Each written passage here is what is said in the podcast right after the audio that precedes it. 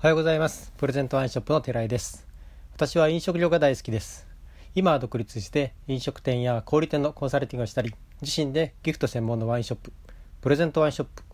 を運営したりしてるんですけど、今でも提携レストランの現場で皆さんと同じように接客をしています。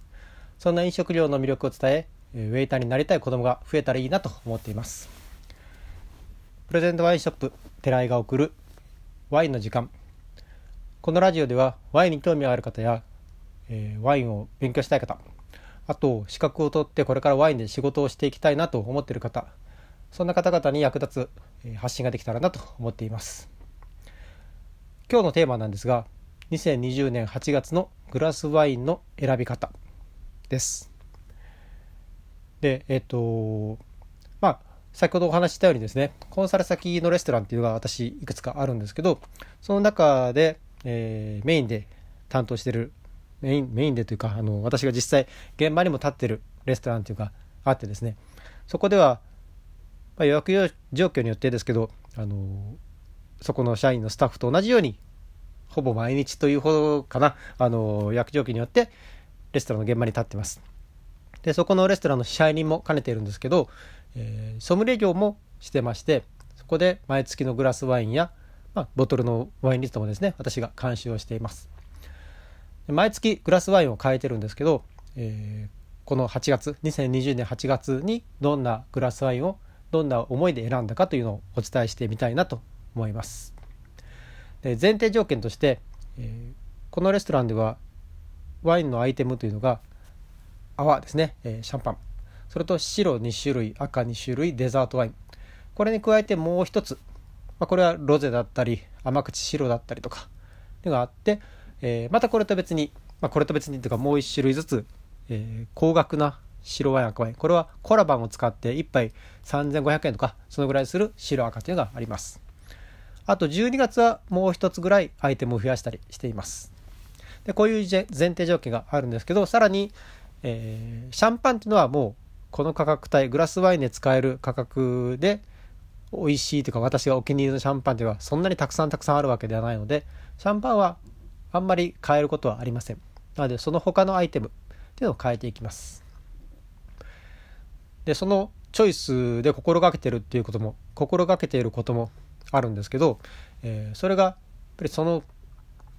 季節に合うのが一番ですね、えーこの季節、えーなので月何月の、えグラスワインと言いながら気候気候というかあの体調体感の季節によってもうちょっとこのグラスワインでいこうかと、えー8月途中から変えるとかですね9月途中から変えるとかっていうこともあります。なのでその季節に合うっていうのが心がけてること。でその月の料理。やっぱり料理もその食材の旬によって変わってくるのでその月のシェフの料理に合う。でもう一つ、えースタッフの勉強にもなる、まあ、これもちろんね、えーさっきの2つの方がもっと大大前提心がけがけていること、えー季節に合うっていうこと季節に合うワインっていうことその月の料理に合うっていうことが心がけていることなんですけどやっぱり、えーその店のスタッフたちの勉強にもなる。っていうのも心がけています。あのなんでしょう、まあ、例えば去年去年と全く同じグラスワインにしないとかですね。8月で例えば去年と全く同じグラスワインを使ってもそれなりにやっぱり料理にも合うでしょうし季節には当然合うものを去年も選んでるんで、えーいいんですけど私も楽なんですけど、えーそれだとですねあの新しい発見っていうのもスタッフもできないですし、えー夏に合うワインでいろんなものも試してみてほしいなというのもあるので、えースタッフの勉強にもなるっていうのも心がけています。じゃあ、えーこの2020年の8月どんな風に選んでいったかお伝えしますね。え白なんですけど、えーこれは毎月低価格低価格というかあのそこそこの価格800円とかぐらいかな。と1200円300円ぐらいのものを選んでます、えー今回やっぱりギリッとミネラル感ありつつそれが鋭くないこう甘みとか優しさが伴うものっていうので、えーチョイスを進めていきました。これは私の夏に合う白なんですね。で夏に合う白っていうのはどんなものかっていうと私の中ではまずほのかな甘みっていうのを感じる。これかなり大事です。梅雨梅雨時期と夏はほのかな甘みっていうのは大事だなと思ってます。それプラス2番目に酸やミネラルがあるもの。なのでこれが逆にならないあの酸やミネラルがあって、えー、ほのかな甘みがないっていうのはちょっと厳しいなと思ってます。なんでほのかな甘みと酸やミネラルこれが両方あるものがいいかなと思います。でこういうものを800円ぐらいのもの800円ぐらいで販売できるものと1200円ぐらいで販売できるもので選びたいなと。で続いて、えー、先にじゃあロゼですね、えー、今月はロゼを加えたんですけど、えー、これはやっぱり皆さんもご存知かもしれませんが夏はロゼですよね。今フランスでももうブーム流行から定着してきていると思うんですけど、えー、夏はロゼです。実際夏、えー、フランスでは年間の出荷量もロゼは白を超えてるようですね。これに関してはやっぱり醸造技術の発達とかがあって昔のようなこう褐色化したロゼとかこうロゼは副産物で作ってたっていうのと違う時代になってですね。あの、綺麗で美味しいロゼっていうのが増えてるっていうのも大きな理由だと思います。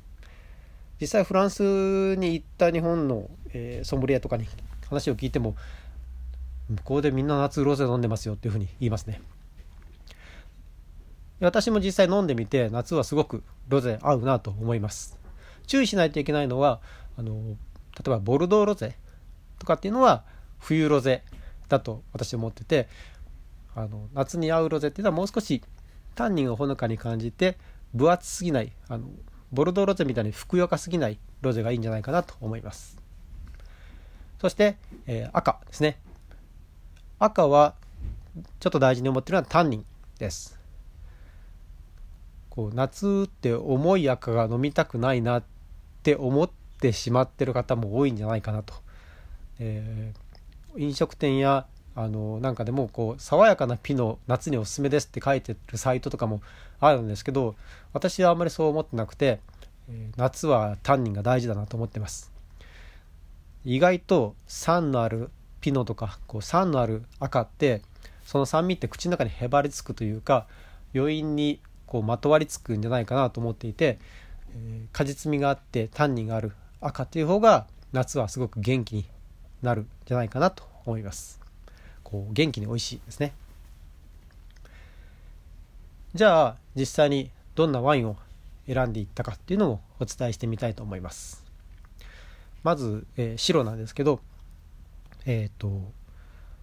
800円ぐらいのものですね。こっちはオーストラリアのピノグリにしました。これねピノグリはすごくちょっと迷った。ピノグリっていうブドウ品種自体はやっぱり冬品種だと私は思ってるんですけどちょっとねオーストラリアのほんのり甘みを感じてでミネラル分も適度にある産地の、えー、まあ、作り手のピノグリを選んでみました。でチョイスとして、まあ、テイスティングしてみて、あのー、すごくいいいい感じですね。料理にも私がいる店のレストランのこの夏の料理にもすごく合うなと思います。もう少しミネラル分があってもよかったかなと思うチョイスかなと思ってます。でもすごく、うん、甘みがあっていい夏にいいですね。でこれと、えー、イタリアサルディーニャのベルメンティーノを選びました。やっぱりベルメンティーノってちょっとギリッとしたミネラル感があるワインが生まれやすいんじゃないかなと思うんですけどこれがトスカーナだともっとそうですね。トスカーナのベルメンティーノとかすごくギリッと、えー、苦みも伴うような、えー、ミネラル感があるワインが生まれるんじゃないかなと思うんですけどトス,、えー、トスカーナじゃない、えーと、サルディーニャ。サルディーニャのベルメンティは少し優しさ丸みがあるフルーティーさを伴うベルメンティーノが生まれる、えー、ベルメンティーノが生まれるんじゃないかなと思っていてでこのサルディーニャのベルメンティーノをチョイスしました。こっちはすごくいいですね。あのやっぱり高級感もありつつあの甘甘みというか、うん、丸みがあってでミネラル感もある。感じです。たださっきの、え、オーストラリアのピノグリとちょっと似ているなと感じたので両方2杯白を飲んでいただく方に面白くないなと思ったんでちょっと今週ぐらいからあのオーストラリアのピノグリはシャルドネブルゴーニュシャルドネに変えようと思っています。でロゼ。これはもう定番ですね、えー、プロバンスのロゼです。ちょっと今回プロバンスロゼもともとプロバンスロゼってあんまり安くないんですけどちょっといいもの。小売価格で3000円前後3000弱ぐらいだったかな。するいいプロバンスロゼを選んでみました。そして赤ですね。赤はだいたい毎月あの軽やかな赤とどっしりした赤っていうのを用意していてこれ値段も800円ぐらいと1200円1300円ぐらいで分けてるんですけど軽やか赤をどうするかで迷ってですね今回はピエモンテイタリアピエモンテ州のグリニョリギノっていうちょっとマイナーなブドウ品種ですね。ロゼみたいに色が薄いワインが生まれるんですけどあの薄い色なのに渋くて酸っぱいあの 簡単に言うとですね渋くて酸っぱい。あのタンニンも強いし酸もあるっていうちょっと変わったワインなんです。なんでちょっと軽やかさもあるけど夏にいいタンニンを持ってる、えー、ワインです。そして重めの方。こっちはスペインのテンプラニーロ